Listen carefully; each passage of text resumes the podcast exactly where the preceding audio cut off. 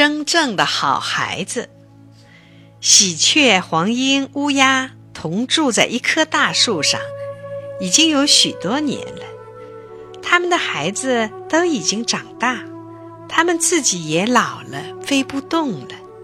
现在，他们坐在一根枝丫上晒太阳，拉家常。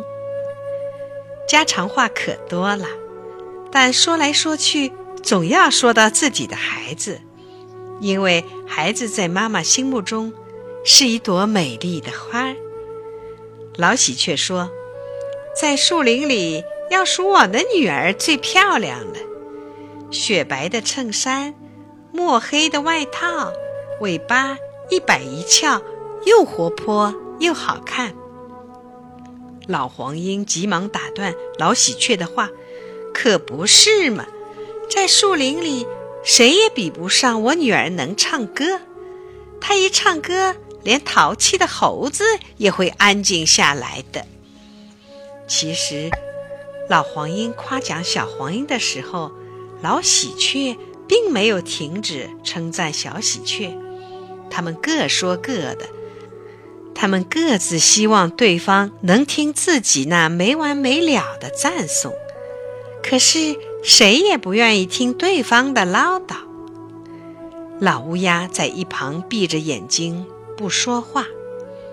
不过，他觉得自己的女儿也很好，因为小乌鸦最爱它的妈妈了。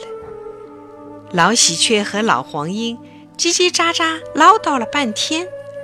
看看乌鸦安闲的睡着了，没有人听他们的，只好停下来。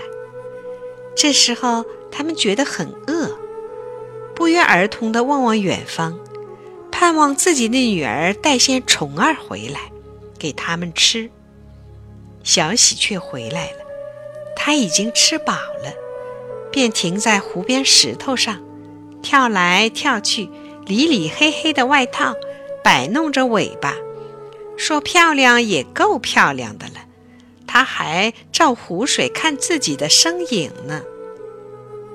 老喜鹊喊：“孩子，给我一只蚂蚱吧，我饿了。”可是小喜鹊装作没听见，不理不睬的。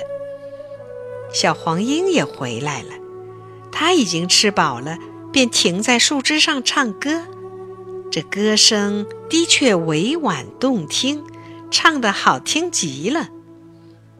老黄莺喊：“孩子，我饿呀，给我一只苍蝇吃吧。”可是小黄莺一个劲儿的唱呀唱呀，老黄莺以为小黄莺没有听见，连叫了三遍：“饿呀，饿呀，饿呀。”小黄莺就是不理。